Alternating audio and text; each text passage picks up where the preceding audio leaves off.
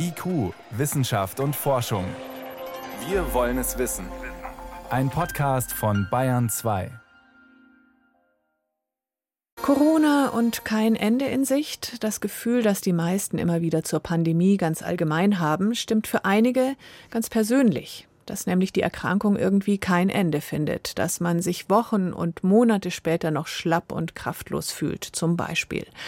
Long-Covid heißt das Phänomen und es tritt auch bei Kindern auf. Und zwar unabhängig davon, wie heftig oder leicht die akute Infektion verlaufen ist. Jedes dritte, vierte infizierte Kind soll angeblich betroffen sein von Long-Covid. Andere sagen jedes zehnte oder doch viel weniger. Long-Covid wird auch oft genannt, wenn es um die Frage geht, Kinder impfen oder nicht. Wird da Panik gemacht oder nicht? Vor der Sendung konnte ich mit dem Kinder- und Jugendarzt Jakob Armann sprechen von der Uniklinik in Dresden, der selbst dazu forscht. Und ihn zunächst bitten, das Phänomen Long-Covid nochmal zu erklären, was das eigentlich ist. Das ist ehrlich gesagt schon die ganz entscheidende Frage und auch die Frage, wo wir uns noch alle nicht ganz so einig sind. Es gibt so eine Definition, dass man sagt, Symptome, die im Zusammenhang mit einer SARS-CoV-2-Infektion auftreten, in den ersten vier Wochen sind eine akute Infektion. Von Woche 4 bis Woche 12 nennen wir dann eine persistierende Infektion. Und alles, was dann nach zwölf Wochen, also nach drei Monaten, noch an Symptomen da ist, fällt dann unter diesen Begriff Long-Covid oder Post-Covid. Und welche Symptome genau sind es dann? Es werden inzwischen bis zu 200 verschiedene Symptome berichtet bei einzelnen Patienten, die eben noch langfristig vorliegen. Jetzt gerade im Kindesalter die häufigen, über die immer wieder gesprochen wird. Das ist zum einen persistierender Husten, eine persistierend anhaltende eingeschränkte körperliche Belastbarkeit, Erschöpfungszustände, Aufmerksamkeitsstörungen, Konzentrationsstörungen, Schmerzen, Kopfschmerzen, Bauchschmerzen, Gelenkschmerzen und dann auch Stimmungsschwankungen, also vermehrte Traurigkeit, vermehrte Wutanfälle, diese Symptome. Aber was Sie schon sehen, ist, dass das ja alles gar nicht so ganz eindeutig definierbar ist. Wenn Sie jetzt jemanden fragen, haben Sie Schlafstörungen, da werden zwei verschiedene Personen die objektiv gleich gut schlafen, unter Umständen unterschiedliche Meinungen dazu haben. Ob das jetzt wirklich eine Störung ist oder ob das halt einfach so ist, wie es ist. Und das macht es so schwierig, dieses Gebiet gut zu erforschen im Moment. Hm. Wenn Eltern hören Long-Covid bei Kindern, dann macht man sich natürlich Sorgen, fragt sich, wie viele sind denn eigentlich betroffen?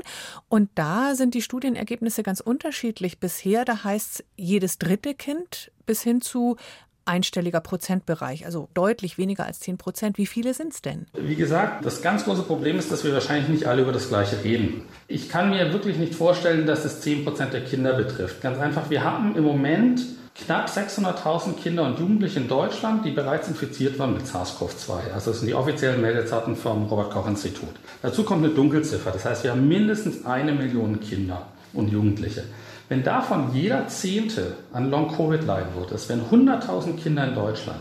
Das müssten wir ganz anders in unserem Gesundheitssystem sehen. Also ich glaube, diese Zahl von 10 Prozent ist zu hoch gegriffen. Jetzt nicht nur aufgrund der eigenen Untersuchungen, sondern auch, wenn man insgesamt einfach mal guckt, wie viele Kinder suchen wirklich ärztlichen Rat aufgrund dieser Problematik.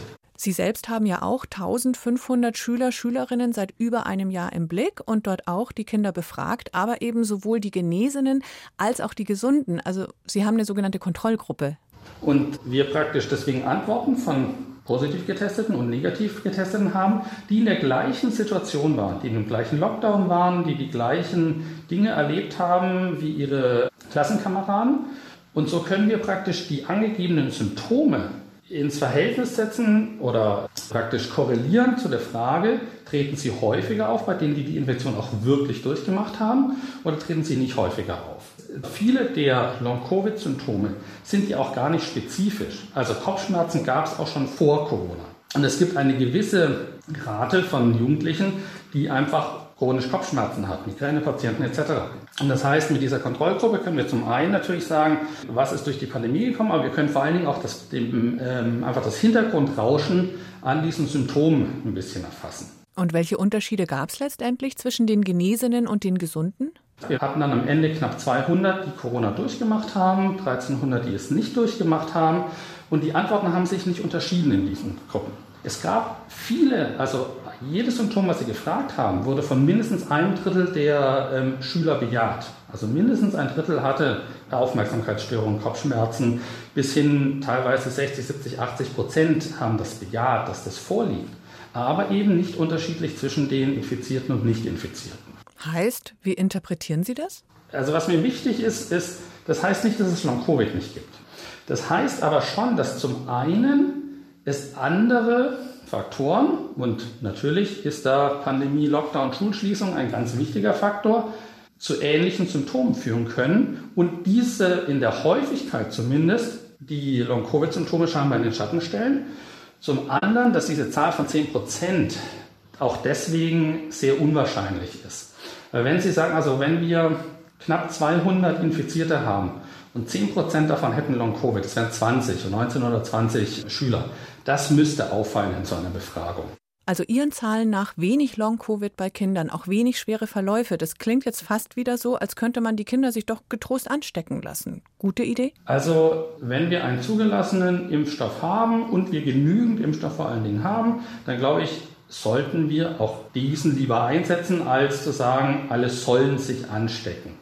Das Zweite, was mir wichtig ist, dass man Schulbesuch und Impfrate nicht verknüpft. Schule ist extrem wichtig für Kinder und die negativen Effekte von Schulschließung überragen in meinen Augen einfach die negativen Effekte oder die Gefahren von Corona und zwar alles zusammengenommen. Die akute Infektion, das PIMS, was ja noch so ein Zwischenfall ist und Long-Covid überragen einfach die gesamte Gefährdung der Kinder durch Corona. Das heißt, habe ich es richtig verstanden? Homeschooling ist Ihren Zahlen nach mindestens genauso gesundheitsgefährdend für Kinder wie die Corona-Infektion selbst. Also Schulschließungen stellen eine höhere Gefahr sowohl für die physische als auch die psychische Gesundheit für Kinder dar, als es Corona ist. Und daher halte ich es in einer Situation, wo die ursprüngliche Rationale für Schulschließung, die ja nicht war, die Kinder zu schützen, sondern die ursprünglich Rationale war, wir müssen die Älteren schützen und wir müssen durch Schulschließungen Übertragungen verhindern, die dann eine ältere Generation gefährden. Diese Rationale gibt es nicht mehr. Die Älteren sind geimpft oder können sich impfen lassen, wenn sie das möchten.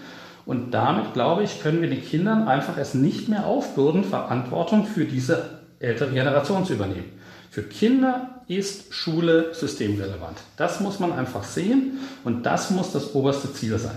Das heißt auch nicht, dass wir keine Hygienemaßnahmen in den Schulen brauchen oder dass man sagt, es sollen möglichst alle sich möglichst schnell anstecken. Aber das Hauptziel muss sein, die Kinder in die Schule zu kriegen. Sagt Jakob Amann. Er ist Kinder- und Jugendarzt und forscht an der Uniklinik in Dresden. Laut seiner Untersuchung betrifft Long-Covid deutlich weniger Kinder als vermutet. Vielen Dank fürs Gespräch. 可以呢